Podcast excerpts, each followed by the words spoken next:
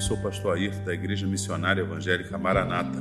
Quero trazer uma reflexão sobre Atos 2:42 que diz: "E perseveravam na doutrina dos apóstolos". Esse é o resultado da pregação do apóstolo Pedro, a sua primeira pregação, em que houve quase 3 mil almas de convertidos. E diz que a igreja, de pronto, a primeira coisa, ela perseverava naquilo que os apóstolos ensinavam.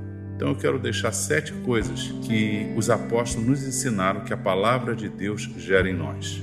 A primeira delas está em Romanos 10, 17, que diz: Ouviremos a palavra e a palavra gerará fé em nossos corações. Então, primeira coisa que os apóstolos ensinaram é que a palavra gera fé. A segunda coisa está na carta de Pedro, capítulo 1, versículo 23, que diz que nós seremos regenerados pela palavra. É uma palavra incorruptível.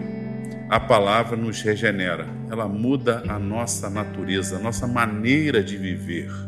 A terceira coisa que eu destaco é que Paulo diz em 1 Timóteo 4, 5, que diz que a palavra a tudo santifica.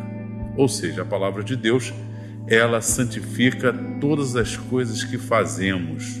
Então a palavra de Deus santifica. A quarta coisa está em 1 Timóteo 2,15, quando o apóstolo Paulo diz que nós devemos nos apresentarmos a Deus aprovado, que manejam bem a palavra da verdade. Quem maneja a palavra está sendo preparado por Deus. A quinta coisa, Paulo diz em 2 Timóteo capítulo 3, versículo 16, quando ele diz que toda a escritura é divinamente inspirada por Deus e apta, ou seja, e útil. A palavra de Deus é útil para as nossas vidas, em todas as áreas, nos nossos relacionamentos, como filhos, como pais, como irmãos, na nossa vizinhança, no nosso trabalho, a palavra é útil em todas as coisas. A sexta coisa que nós temos é o apóstolo João que diz 1 João capítulo 2, versículo 5, diz que se nós guardarmos a palavra de Jesus, nós seremos aperfeiçoados no amor. A palavra de Deus também trabalha na nossa maneira de relacionamento, fazendo-nos amar mais.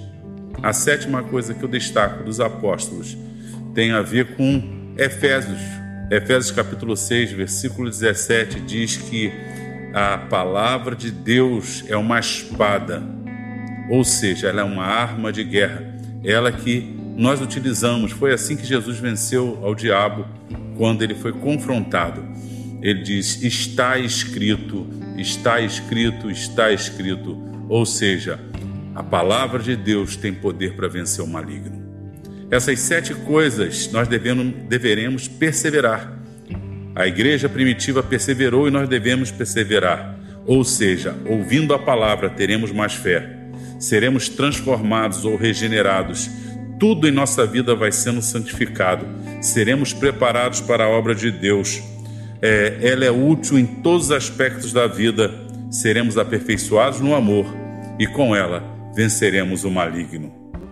A palavra de Deus tem poder de interferir em todas as esferas de nossa vida.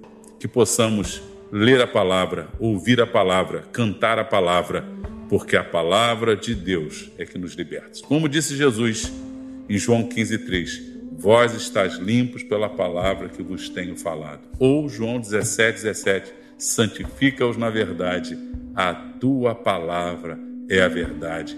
Ou Hebreus capítulo 4, versículo 12, que diz que a palavra discerne os nossos pensamentos e intenções do coração.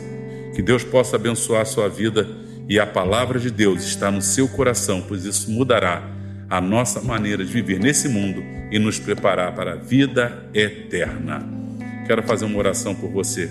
Senhor Jesus, que o Senhor esteja abençoando esse ouvinte. Que assim como a igreja primitiva, Senhor, perseverando na palavra, ela viu milagres, viu crescimento e viu transformação. Através desses sete conselhos dos apóstolos, dizendo que a palavra de Deus gera em nossa vida que o nosso ouvinte receba também a transformação, o poder que tem essa palavra. Que Deus abençoe a todos nós, em nome de Jesus. Amém.